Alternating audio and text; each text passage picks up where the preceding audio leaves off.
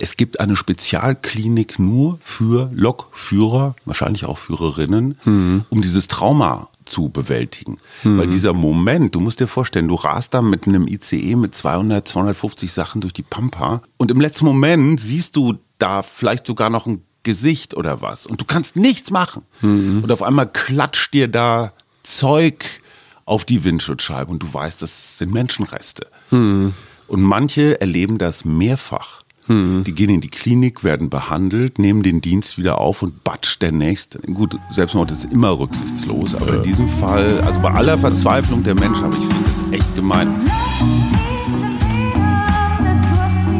Wir, Arbeit, Leben, Liebe. der Mutmach-Podcast der Berliner Morgenpost. Hallo und herzlich willkommen, liebe Hörerinnen und Hörer, zu Wir, dem Mutmach-Podcast der Berliner Morgenpost. Hallo. Es klingelt, es klackert im Hintergrund, es werden noch Kaffeereste Nein, nein, Moment, Moment, was Moment. ist das? Moment. Pass auf, probier das mal. Oh, Ja, ich habe nämlich was gelesen. Es gibt ein neues Trendgetränk, das hat, glaube ich, nicht mal einen Namen. Es besteht aus frischem Orangensaft und Espresso. oh, Und der erste Gedanke ist meine Magenschleimhaut. ja. Der zweite Gedanke ist, warum eigentlich nicht? Der Weil- dritte Gedanke ist auf jeden Fall nicht nach dem Zähneputzen. und, und nicht Echsen. Okay. Hm. Okay, ich will's auch mal. Du, du bist der Erste, absolut. Gar nicht, also Gar nicht Also- so schlecht. jetzt noch, stell dir mal da noch drei Eiswürfel drin vor. Genau, das, die müssen da nämlich auch noch rein. Erstmal herzlich willkommen. Ja, Es sind noch Pfingstreste ja, genau. und es steht eine neue Halbwoche an. Ich habe unglaublich viel Zeug, Ja. was, ich, was ich loswerden will. Unter anderem eben dieses Rezept. Kennst du die YouTuberin Bun Daddy? Nein. 800.000 Follower auf TikTok. Damn. Die hat dieses Getränk ohne Namen berühmt gemacht. Wobei es jemand anders offenbar erfunden hat, nämlich eine Coffeeshop-Besitzerin, die das schon Jahre vorher gepostet hat, aber kein Mensch hat es gemerkt. Coffeeshop, Coffeeshop oder Barista Coffeeshop? Barista Coffee Shop. Ah, okay. Die hat lustigerweise gesagt, wenn man da jetzt noch ein Rührei reinpült Wow. okay, alles und ein paar Sandwich, hast du Ja. komplettes Frühstück in einem Drink. Der Facebook Manager Smoothie. Ja, aber jetzt mal ehrlich, ich finde es überraschend. Weil die, Ist nicht schlecht. die Kombination Espresso-O-Saft, also wichtig, frisch gepresster O-Saft. Ich habe auch einen Fehler gemacht. Ich habe noch Fruchtfleischlappen drin. Aber eigentlich echt ganz gut. Und Mhm. Ist dann die herzhafte Variante. zwei Drittel O und ein Drittel Espresso. Ich sag Eiswürfel und vielleicht ein bisschen Zimt. und ein Schuss rum. Ja, genau. Und schon ist der Tag dein Freund. Sag mal, Pfingsten, wie war's für dich bis jetzt? Extrem entspannt. Ich schwelge immer noch in der nachauftrittlichen Euphorie ähm, Man von den super Konzerten, die wir letzte Woche hatten, mit einem großartigen Publikum in der absolut legendären Berliner Junction Bar.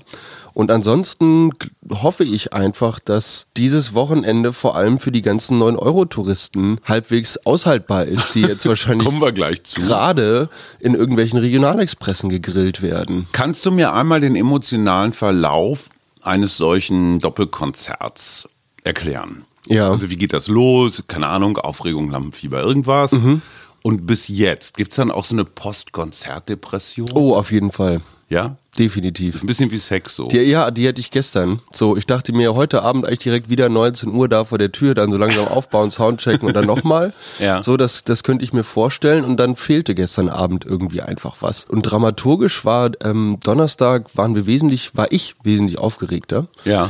Da war der Gig, glaube ich, einfach emotional geladen. Die Leute waren auch ein bisschen gelöster. ja, also Irgendwie- das Publikum? Oder? Ja, in Berlin ist ja auch der Donnerstag der kleine Freitag. Also Absolut. da kann man sich ja schon mal, ne, da Ja. kann man ja schon mal in den Freitag reinfühlen am Donnerstag. Ja, ja, absolut.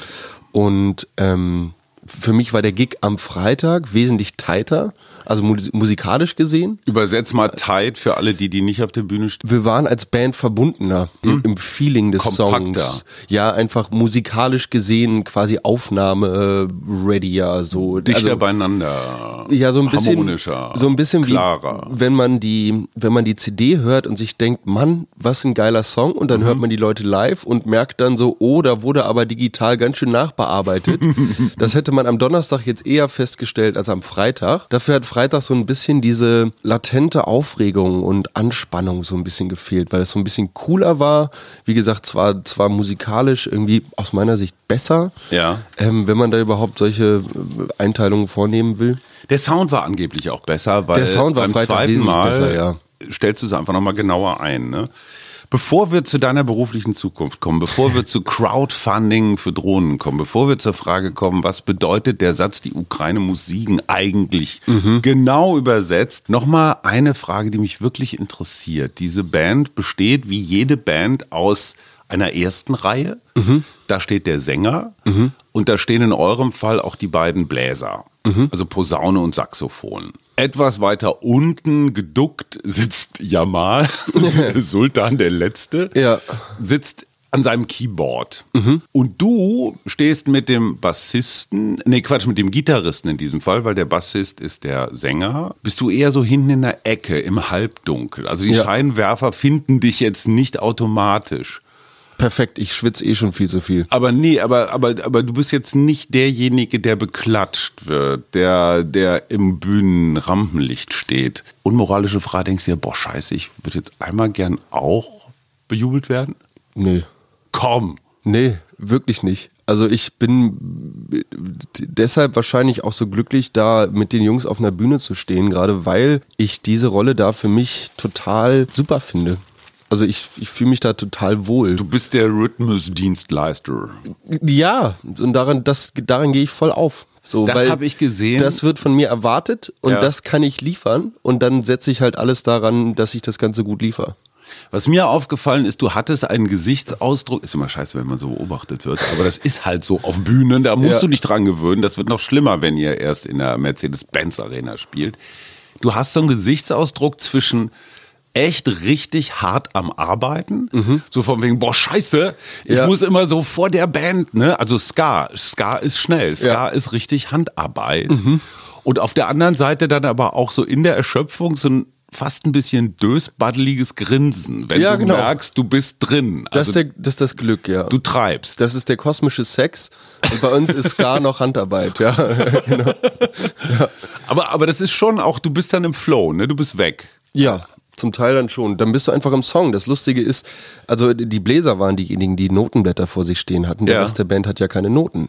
Da musst du dich dann einfach so drauf verlassen, dass das jetzt die Aufnahme im Probenraum gerade ist, die du letzte Woche gehört hast und dass du nicht irgendwelche Änderungen, die last minute noch gerade eben backstage besprochen wurden, gerade vergessen hast und da Oh. einfach über Generalpausen drüber spielst oder so. Und hast du so einen Knopf im Ohr? Ich hatte ein Metronom drin, ja. Und das ist was genau? Das ist die BPM, also Du kriegst Beats, einfach nur so Beats tak, per Minute. Genau, das sind einfach Das nur kriegst du Viertel. aufs Ohr. Einfach nur so als so eine Art mm, Leitfaden. Guideline, ja. Ach komm. Interessant wird's dann zum Beispiel bei Songs, wo wir hinten raus nochmal einen Tempowechsel haben, weil da muss ich dann aktiv gegen das Metronom spielen. Das ist wirklich, da muss man eine Hirnhälfte ausmachen. Da musst du einfach nur noch in Autopilot schalten, weil ansonsten wirst du wahnsinnig. Und gab es eine Stelle, die wir Laien draußen in der Crowd natürlich nicht gehört haben, die du einmal richtig so verkackt hast? Mehrere. Wo die, wo die anderen dann so mal so ganz kurz so einen Augenwinkelblick und sagen, huch, Ja, Leon drehte sich einmal zu mir und, und guckte mich mit großen Augen an und so von wegen, was war das denn gerade? Huch? aber das ist nicht kritisch, oder? Weil das passiert jedem Mal. Durchziehen. Oder nur du. Die Devise muss sein, durchziehen. Der Song muss, also wenn, wenn Ja. einer aufhört, Klar. dann bist du verloren. Dann, das ist doof. Dann also hört es- das Stück auf. Ja, genau. Und da, da kann tatsächlich nochmal der, der, weiß ich nicht, der Trompeter, der Posaunist, der Saxophonist, kann meinetwegen nochmal aufhören. Ja. Der Schlagzeuger, Nie. Aber sag mal, äh, das passiert ja bei allen, dass sie mal irgendwie einen Einsatz. Also insofern ist das Ah, jetzt. ich möchte meinen Jungs, ohne dass ich euch da jetzt zu nahe trete, so, aber ich habe das bei, allen- ja, genau, bei allen mal äh, festgestellt. Aber Ich finde das so als Lehre fürs Leben total toll. Ja, du merkst, du bist gerade mal, hast kurz was verkackt und die Show muss weitergehen. Show must go on. Wenn du als Eltern zum Beispiel 20 Jahre lang deine Kinder erziehst und irgendwie mal Mist baust und dann einfach aufhörst zu erziehen, du, du, du musst immer präsent sein da als Eltern. Du musst trotzdem weitermachen, gut sein. Ich hatte zwei wirklich große, große Stolzmomente dieses Wochenende. Das eine warst du.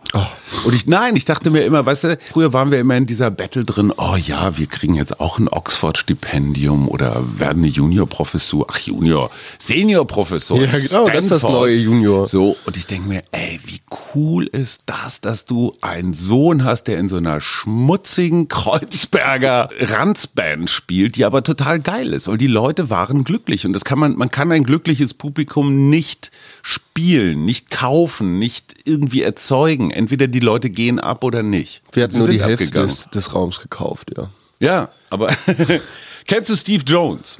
Nein. Steve Jones ist der quasi Begründer der Sex Pistols, die ja Oh. nur ganz wenige Jahre, zwei, drei Jahre eigentlich nur prominent waren. Einer der Anfänge vom Ende war, als Johnny Rotten, der legendäre Frontman in einer Fernsehshow mit dem sehr bekannten und angesehenen Bill Grundy gesagt hat, was hat er gesagt?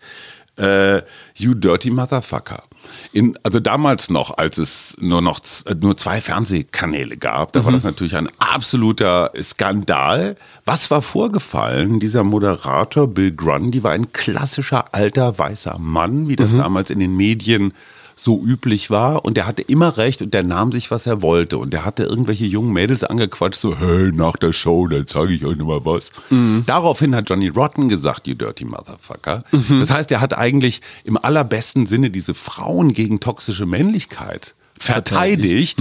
Das Ergebnis war, dass er seinen Plattenvertrag losgeworden ist. Oi. Damals, in den 70ern. Ne, da war das noch Majestätsbeleidigung. Aber warum ich eigentlich über Steve Jones rede, meine Lieblingsstelle im Interview mit der Süddeutschen, da fragt äh, Harald Hordig, der Interviewer, beginnt eine Frage, bedauern Sie eigentlich, Pünktchen, Pünktchen, Pünktchen, Antwort Jones, ähm, ich muss gerade mal pinkeln, wundern Sie sich bitte nicht, wenn Sie was hören. Frage Interview, ähm, sind Sie irgendwo draußen? Nein, nein, bleiben Sie ruhig dran. Äh, ja, okay. Plätschern. Von ferne, oh Mann, das dauert. Interviewer, lassen Sie sich Zeit. Okay, okay, Toilettenspülung. Und dann geht das Interview weiter. Der hat in einem gedruckten Interview einfach, der hat es drin gelassen. Ja. Was man normalerweise rausgeschnitten hätte. Lustig. Total authentisch, weil dieser Typ ist so. Der geht halt während eines Interviews pinkeln, hat auch überhaupt kein Problem damit. Ja, ich hätte, ich bin auch mal während einem Auftritt pinkeln gegangen. Hä? Du hast mir gerade noch erzählt, dass ohne Schlagzeug im Prinzip. Ja, nicht während des. Songs, Ach so, aber okay. bei dem Oms-Konzert bei Holger im Keller, da bin ich schnell einmal pinkeln gegangen. Komm, jetzt leg du los. Jetzt habe ich dich so voll getextet. Ich weiß, Mutmach-Podcast, ich hatte vorhin das 9-Euro-Ticket schon mal angesprochen. Du hast eins, ne? Ich habe eins, Ja. gerade für den Berliner Nahverkehr finde ich äh, statt, ich glaube 72 Euro sind das ansonsten, das wird nochmal ein bisschen bezuschusst, äh, bezuschusst im, Bezustoßt. ja genau, Sehr ja, schön. ja, im, im, im öffentlichen Dienst. Zugunglück in Bayern. Ja. Es hängt ja nicht zusammen. Ich weiß, dass es nicht zusammenhängt. Ich Ja. finde es interessant, ähm, dass, dass sowas quasi zum ersten dicken Wochenende bei der Bahn direkt passiert. Es ist, also ich glaube da jetzt nicht irgendwie an, an Klar. weiß ich nicht, verschwörerische Zusammenhänge oder so, dass äh, irgendwelche Sylt-Anwohner da, um die Bahn in Verruf zu bringen. Du sagst immer wieder, wenn es darum geht, wo du eigentlich herkommst, dass du aus einer Eisenbahnerfamilie Mhm. kommst. Ich habe Opa Herbert nie kennengelernt. Ja. Der ist 1979 gestorben, das einfach nur fürs Protokoll, ja. Wie hätte Opa Herbert, wenn so ein Zugunglück passiert wäre, Mhm. hätte oder kannst du dir noch aus, aus deiner Jugend vorstellen, wie der damit umgegangen wäre? Also was, was der gesagt hätte? Wäre das so ein betriebsinterner Stolz gewesen, sowas von wegen, ja, also dafür fahren, weiß ich nicht, 90 Prozent der Züge ja. den Rest des Jahres unfallfrei und Also, das ist wirklich eine ganz, ganz spannende Frage, weil ich das gar nicht weiß, wie mein Vater darauf reagiert hätte. Ich vermute mal, aber das ist jetzt mehr meine Projektion als das, was er wirklich gesagt hätte. Aber es gibt da verschiedene Perspektiven. Es gibt zuerst mal die Kollegenperspektive. So von wegen, ach du Scheiße. Was macht das mit einem Lokführer? Das ist ja genauso wie die vielen, vielen Suizidversuche, über die man gar nicht spricht. Es gibt ein Comment unter Medien, das wird einfach nicht veröffentlicht. Wir kennen den, den Torwart damals von Hannover 96, der sich das Leben genommen hat. Es gibt eine Spezialklinik nur für Lokführer, wahrscheinlich auch Führerinnen, um dieses Trauma zu bewältigen. Und das finde ich auch von dem Suizidkandidaten wirklich mies. Weil dieser Moment, du musst dir vorstellen, du rast da mit einem ICE mit 200, 250 Sachen durch die Pampa und im letzten Moment siehst du da vielleicht sogar noch ein Gesicht oder was. Und du kannst nichts machen. Du bist auf Schienen, deine Bremsen nichts. Mhm. Und auf einmal klatscht dir da Zeug auf die Windschutzscheibe und du weißt, das sind Menschenreste. Mhm. Und manche erleben das mehrfach. Mhm. Die gehen in die Klinik, werden behandelt, nehmen den Dienst wieder auf und batsch der nächste. Und ich finde das, also ich weiß, gut, Selbstmord ist immer rücksichtslos, aber in diesem Fall, also bei aller Verzweiflung der Menschen, aber ich finde es echt gemein. Also das wäre ein Aspekt gewesen. So, was mhm. macht das mit mhm. den Kollegen? Der zweite Aspekt vielleicht auch, was bedeutet das für mich? Muss ich mich mhm. irgendwo rechtfertigen? Werde ich angesprochen? Was bedeutet das für den Gesamt Konzern. Mhm. Ähm, drittens glaube ich, kommen dann aber auch so Abwehrmechanismen, genau das, was du gerade gesagt hast. Also im Straßenverkehr sterben prozentual viel, viel mehr Menschen jeden Tag. Ja.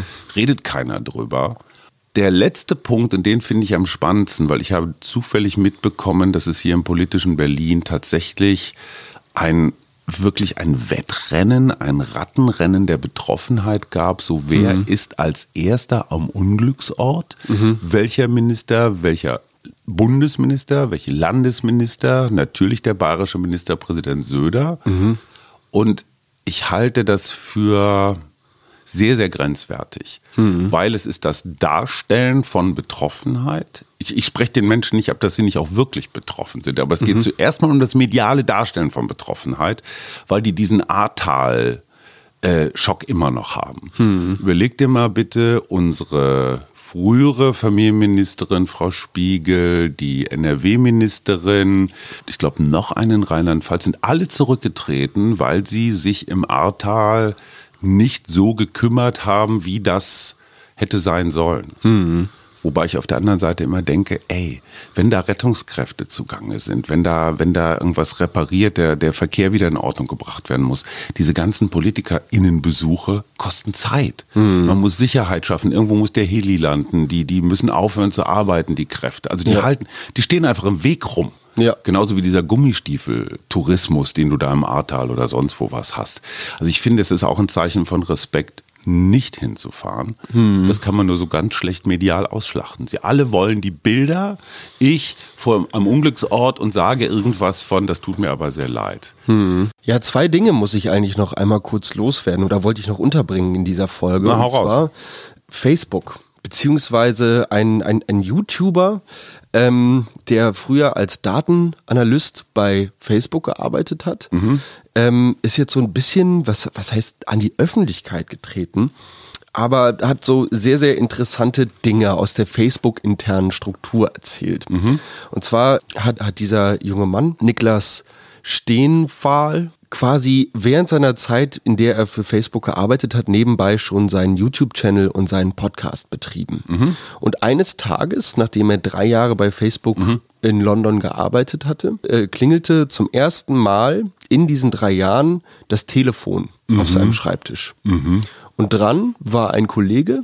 Mark Zuckerberg.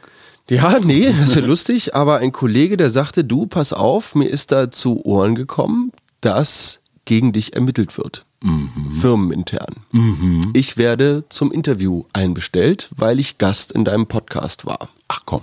So. Es gibt also innerhalb von dem Meta-Konzern mhm. die sogenannte Employee oder das sogenannte Employee Investigation Team. Das Mitarbeiterbeschnüffelungs Genau, die, die, also die Facebook die Gestapo der, weiß ich nicht. Naja, Achtung mit Nazi vergleichen. Okay, ja stimmt, da ist das also, Gespräch immer direkt vorbei. Äh, genau, Facebook-Stasi. Die Facebook-Stasi. Mhm. Kolleginnen und Kollegen werden zu Kolleginnen und Kollegen befragt. Und werden so. automatisch Kolleginnen Schweine. Und unterschreiben aber auch im ja. Anschluss alle immer direkt irgendwelche Non-Disclosure Agreements und so weiter. Also so wenn fort. du drüber also, redest, wird dir die Zunge rausgeschnitten. Darfst du nicht drüber reden. Mhm. So. Das ging dann so weit, dass mehrere Kolleginnen und Kollegen auf ihn zukamen und mhm. sagten, ey, wir wurden da jetzt auch befragt und so.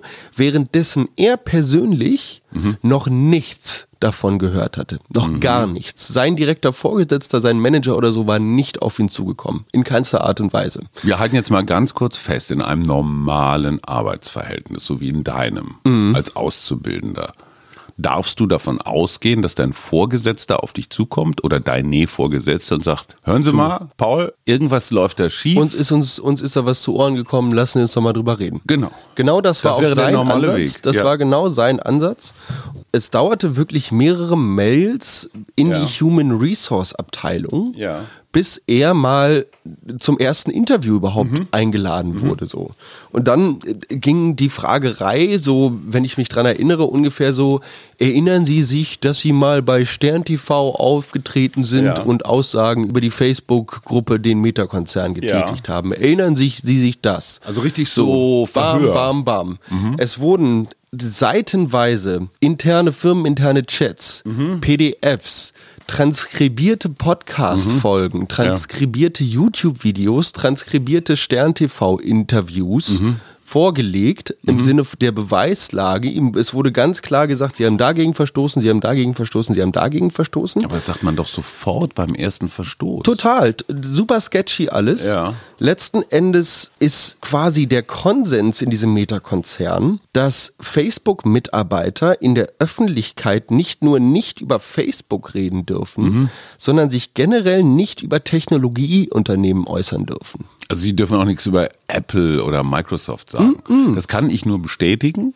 Die paar Facebook, Facebook-Mitarbeiter, auch Ja. schön, die ich kenne, denen ich mal begegnet bin, da kann ich das nur 120-prozentig unterschreiben. Du sagst irgendetwas, so klar, wenn du bei Facebook arbeitest, sagt immer irgendjemand irgendwas. Ja.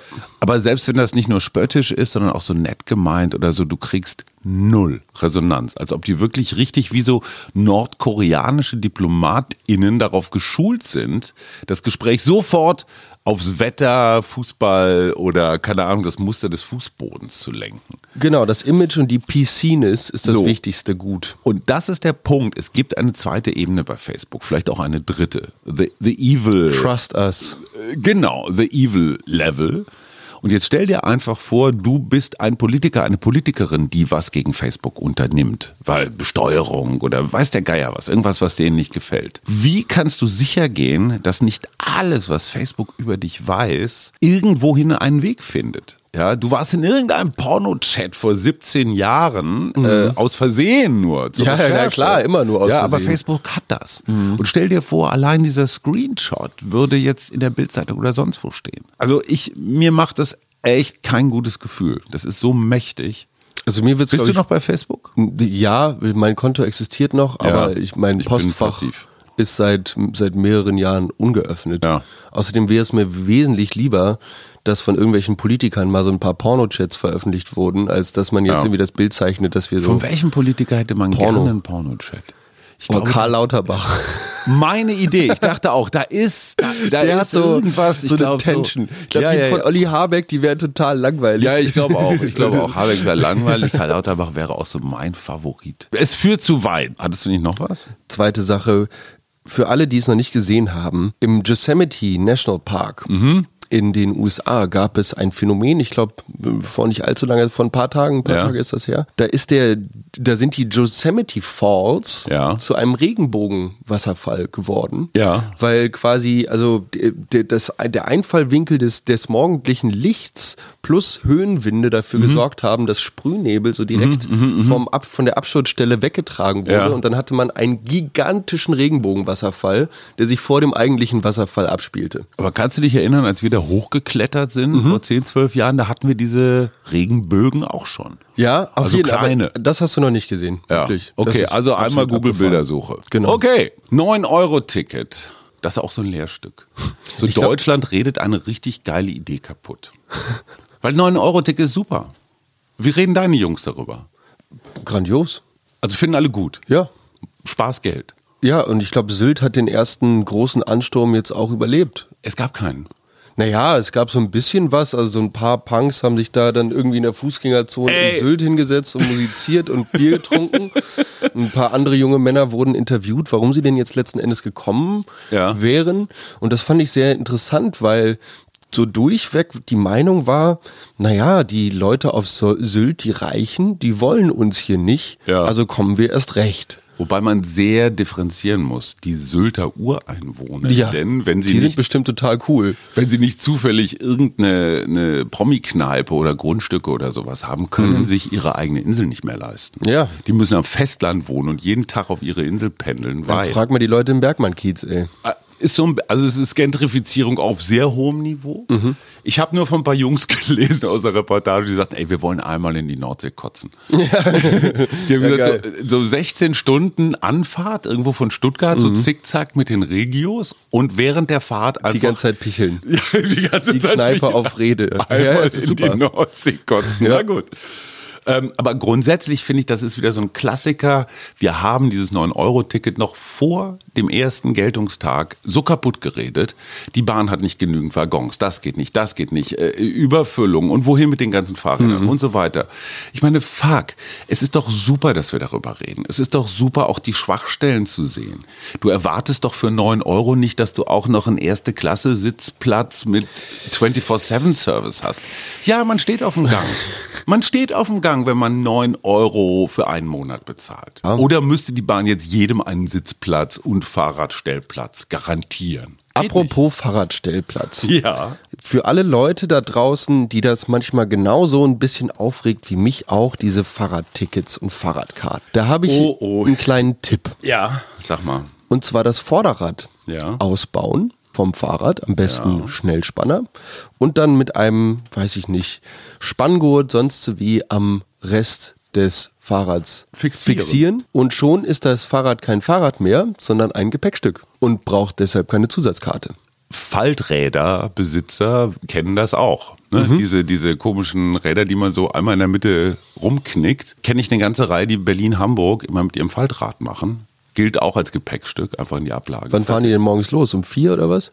Nee, du kannst ja ganz normal im ICE, also Nein, auch weil du meintest, dass sie es mit ihrem Faltrad machen. Ich wollte jetzt darauf anspielen, dass sie. Oh. egal, egal. Entschuldigung. Auf dem, ich bin auf dem Friedhof ermahnt worden, dass ich die deutsche Friedhofskultur, Trauerkultur nicht angemessen zelebriere. Oh, von wem? Eine sehr, sehr alte Freundin von uns, Mona, ich glaube, ich darf den Namen sagen, hat vor ein paar Jahren, als du Musik gemacht hast, bei uns auf dem Sommerfest, meinen alten Freund kennengelernt. Und die mochten sich total gerne. Hatten zwar beide Familie und Kinder und da lief auch nichts, aber die, die waren einfach so Freundschaft. Und ähm, dann ist der Thorsten einfach gestorben an so einer Herzgeschichte, woran ich bis heute so ein bisschen so und ich habe Mona wieder getroffen und wir haben gesagt, ey, eigentlich müssten wir mal auf dem Friedhof, nehmen eine Flasche Bier mit und setzen uns zu Thorsten ans Grab und quatschen ein bisschen über früher. Und in der Tat, wir hatten ein Bier mit und wir haben über früher gequatscht und wir haben tatsächlich auf dem Friedhof gelacht.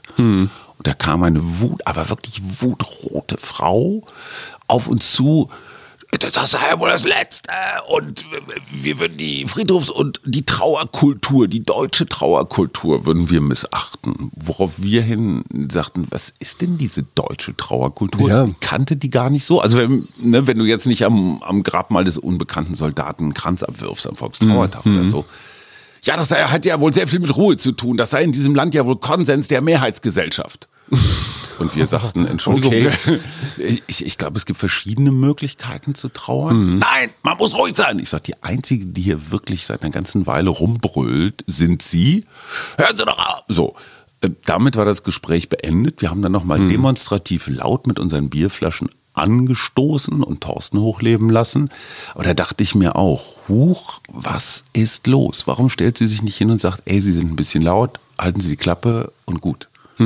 Bitte. Also das, das verstehe ich nun wirklich gar nicht, gerade auch unter diesem Vorwand der, der Trauerkultur. Also ich habe ja jetzt nichts unterschrieben irgendwie beim, beim Betreten des Friedhofs, wo irgendwie draufsteht. Naja, Ich, ja, ich, ich verstehe schon, worauf man hinaus will, aber trotzdem ist ja der Friedhof an sich, so, das ist schon immer ein relativ beklemmender, bedrückender Ort. Ja. So, trotzdem gibt es auch wahnsinnig schöne Friedhöfe. Absolut. So, wo man sich, also wo, wo ich mir so im, im weitesten Ey, für den bist du spiritu- zuständig. spirituellen Sinne irgendwie vorstellen kann, dass die, die Toten oder die Seelen dort tatsächlich noch Freude haben mit all dem, was Ja. danach so abgegangen Oder ist. zumindest ihre Ruhe. Und warum muss ich mir denn die Gram irgendwie so reinziehen? Warum kann ich mir denn nicht quasi den Wunsch des Toten Naja. nach Leben das so reinfahren ne? und das sagt- hochleben ja, lassen? Sie sagte, der Mann, den sie dabei habe, würde sich gerade die Augen ausweinen vor Trauer und wir würden rumlärmen.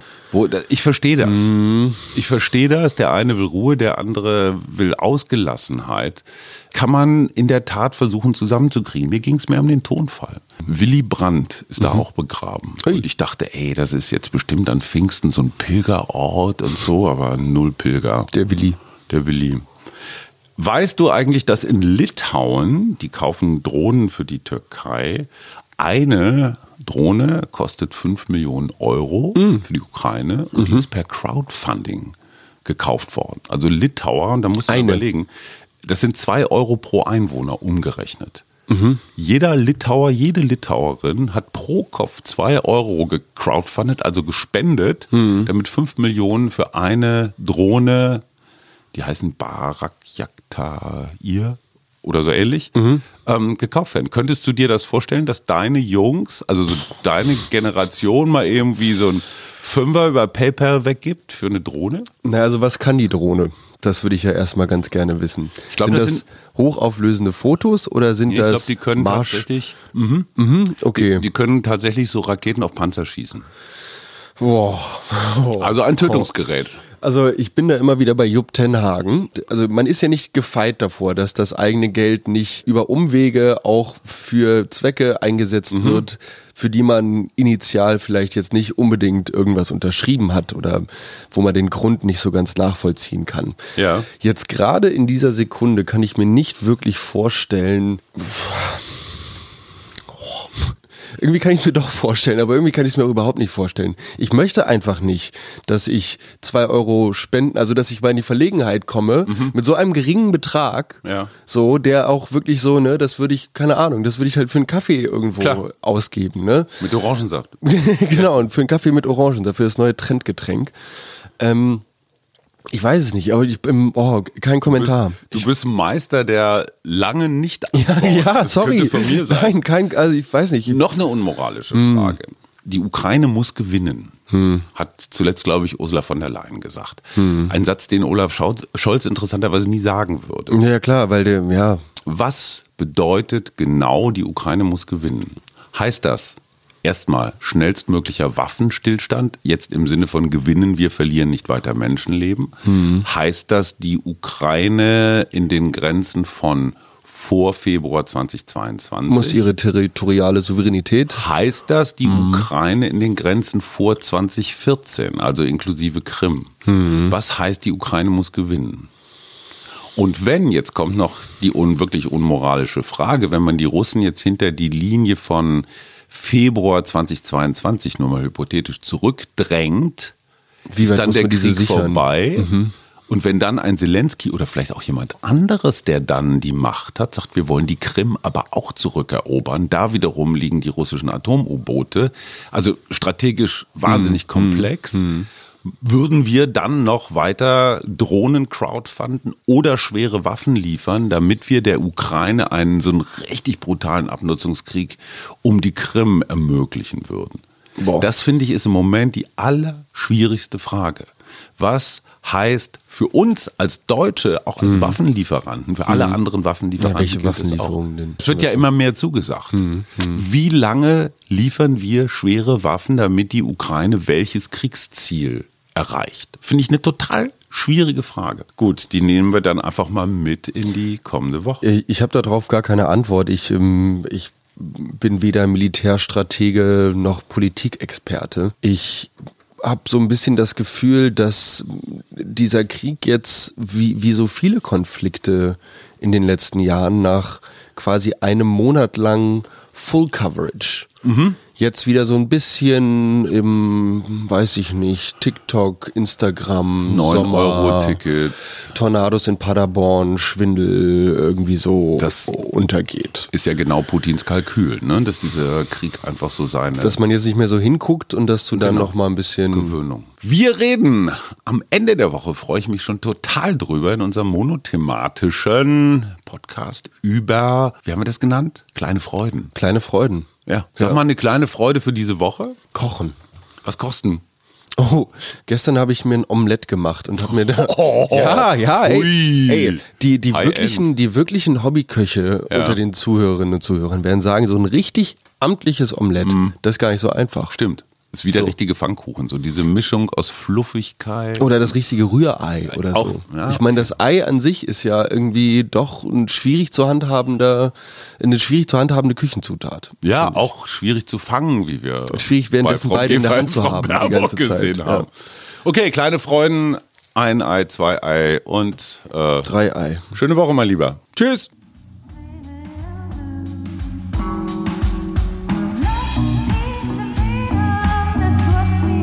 Wir, Arbeit, Leben, Liebe. der Mutmach-Podcast der Berliner Morgenpost.